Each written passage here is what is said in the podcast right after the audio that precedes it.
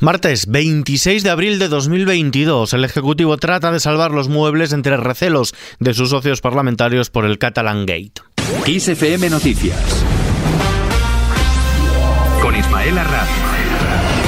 El presidente del gobierno, Pedro Sánchez, no logra aplacar a los independentistas en el caso del espionaje a políticos y estos le exigen dimisiones y una investigación, ya que no les basta con la Comisión Parlamentaria de Secretos Oficiales que la presidenta de la Cámara Baja ha intentado desbloquear para evitar vetos a Esquerra o Bildu, la maquinaria del gobierno y de los socialistas en el Congreso para intentar rebajar la tensión con los partidos independentistas ha escalado un paso más, sobre todo después de que el Ejecutivo de la Generalitat de Cataluña haya anunciado hoy que reduce sus relaciones políticas con el gobierno central a mínimos y ha paralizado incluso la mesa de diálogo entre administraciones. El ministro de la Presidencia, Félix Bolaños, ha hecho un llamamiento a todas las fuerzas políticas y en especial a sus socios independentistas para apoyar en el Congreso el decreto de medidas económicas para paliar los efectos de la guerra en Ucrania a pesar de la crisis abierta por el caso Pegasus. Bolaños ha subrayado que se trata de un decreto que mejora la vida de los ciudadanos, por lo que a su juicio nadie entendería que algún grupo como Esquerra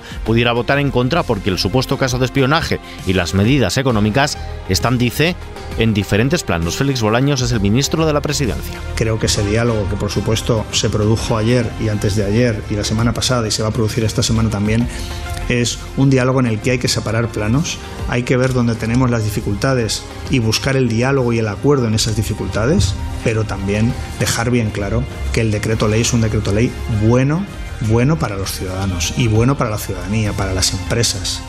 No me imagino que los diputados y diputadas puedan votar en contra de los intereses de los ciudadanos. Y es que el gobierno tiene la conciencia muy tranquila ante la polémica por el supuesto espionaje a dirigentes independentistas porque están convencidos de que se ha actuado siempre conforme a la ley y pese a que el gobierno haya anunciado que restringe su relación hasta que se depuren responsabilidades. Félix Bolaños. El gobierno de España está muy tranquilo tiene la conciencia tranquila y por eso todas las medidas que hemos adoptado son medidas de transparencia para que se esclarezcan los hechos y para que podamos tener conocimiento de la verdad. El Congreso pone en marcha la Comisión de Secretos. La presidenta de la Cámara Baja, la socialista Meritxell Batet, acelerará el cambio de reglas de la denominada Comisión de Secretos Oficiales para poder elegir a sus integrantes este mismo jueves y poder arrancar lo antes posible. Aunque esta comisión lleva bloqueada desde principios de legislatura, Batet quiere acortar los plazos al máximo para aprobar la rebaja de los requisitos en 24 horas y poder celebrar celebrar la votación esta misma semana. Batet.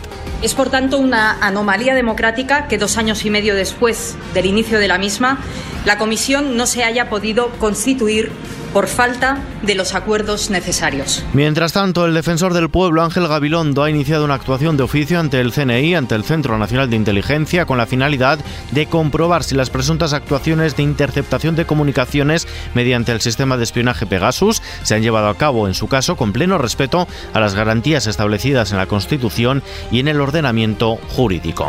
Cambiamos de asunto. Acuerdo para limitar el precio del gas. España y Portugal anuncian un acuerdo político con la Comisión Europea Europea para limitar a unos 50 euros el precio del gas en el mercado mayorista de la electricidad frente a los 90 euros actuales que los consumidores notarán en la factura desde este mes de mayo. El acuerdo, que aún debe hacerse oficial, tendrá una duración de 12 meses. Teresa Rivera, vicepresidenta tercera del Gobierno y ministra de Transición Ecológica. Es un acuerdo que está pensado fundamentalmente para reforzar la protección de los consumidores que cuentan con un nivel de exposición más alto a la evolución del mercado mayorista de la electricidad, disociando de la formación de precios el precio del gas natural. Un acuerdo que nada más conocerse critican desde la oposición. Lo hace el portavoz de los populares en el Senado, Javier Maroto, en la sesión de control al Ejecutivo en la Cámara Alta. El acuerdo con la Comisión Europea para desligar el precio del gas de la factura de la luz no cambia las cosas de la noche a la mañana. No cambia que todos los españoles estemos pagando un 9,8% de IPC todos los días, hoy también, un 40% más que la media europea. Comprende, no cambian las cosas de la noche a la mañana. En su respuesta, el presidente del gobierno, Pedro Sánchez, ha valorado el acuerdo alcanzado junto con Portugal con la Comisión Europea para limitar durante un año el precio del gas utilizado para generar electricidad, porque dice será bueno para los consumidores, las pymes y la industria. En el ámbito europeo creo que hoy hemos encontrado una muy buena noticia, un acuerdo político entre el Gobierno de España, el Gobierno de Portugal y también eh, con la Comisión Europea para fijar un precio de referencia durante los próximos 12 meses al gas que produce electricidad. Esto va a ser bueno, señorías, para los consumidores, para las pequeñas y medianas empresas y también para la industria en nuestro país. Más cosas. Transparencia en la Casa Real. El Tribunal de Cuentas fiscalizará mediante una auditoría externa la actividad económica y financiera de la Casa Real y en qué gasta su presupuesto. Así lo recoge el decreto aprobado por el Gobierno sobre la estructura y funcionamiento de la jefatura del Estado para reforzar su transparencia. Otra de las medidas recogidas en el decreto es que la Casa Real deberá a partir de ahora dar publicidad a todos los procedimientos de contratación que lleve a cabo respetando su autonomía presupuestaria. Según el ministro de la Presidencia, encargado de negociar por parte del Gobierno el decreto con el Palacio de la Zarzuela, la nueva regulación es un paso muy importante en la modernización y ejemplaridad de la Casa Real Félix Bolaños. Hoy la monarquía española da un paso adelante, avanza en materia de transparencia, de rendición de cuentas, de ejemplaridad, de eficiencia y se homologa a los más altos estándares con otras casas reales europeas. El Consejo de Ministros ha aprobado este decreto un día después de que Felipe VI decidiera desvelar su patrimonio personal cifrado en 2,57 millones de euros. El PSOE, Partido Popular, Vox y Ciudadanos han valorado el paso dado por la Casa del Rey al hacer público su patrimonio y reformar su estructura y funcionamiento para reforzar la transparencia, mientras que los partidos nacionalistas y Unidas Podemos han pedido el fin de la inviolabilidad del rey. Gabriel Rufián, portavoz de Esquerra Republicana. Creo que rey ahorra tanto porque no paga alquiler, ni hipoteca, de hecho se lo pagamos nosotros. Eh, y sobre todo entiendo que si no ha informado a ningún militante, a ningún votante de Esquerra Republicana, de Bildu, del BNG, de la CUP, etcétera, etcétera, eh, exonerará a los militantes votantes de Esquerra Republicana, Bildu, la CUP, de pagarle el sueldo. Fin de la Semana Santa y a cara descubierta en los interiores, la curva epidemiológica de la COVID muestra nuevamente signos de avance, con un aumento de la incidencia entre los mayores de 60 años hasta los 608 casos. Son 108 puntos más en una semana, un crecimiento también de la transmisión, junto con una leve subida de la ocupación hospitalaria, principalmente en planta que pasa del 5%.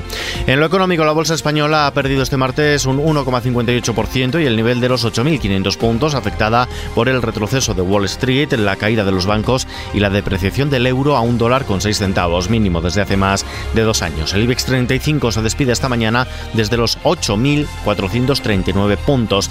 Y terminamos con un avance médico. Sale al mercado la primera prueba que usa saliva para detectar el VIH en casa. La farmacéutica Leti Pharma ha puesto en el mercado la primera prueba que utiliza muestra de fluido oral para detectar el VIH en un test autodiagnóstico denominado VIH OraQuick que se puede hacer en casa. Permite obtener los resultados en 20 minutos y tiene una precisión superior al 99%, permitiendo detectar anticuerpos frente al VIH que debe ayudar a detectar precozmente el virus y poderlo tratar a tiempo. Con esta noticia nos despedimos por hoy. Información actualizada 24/7 en los boletines horarios de XFM y ampliada aquí en nuestro podcast XFM Noticias. Hasta mañana.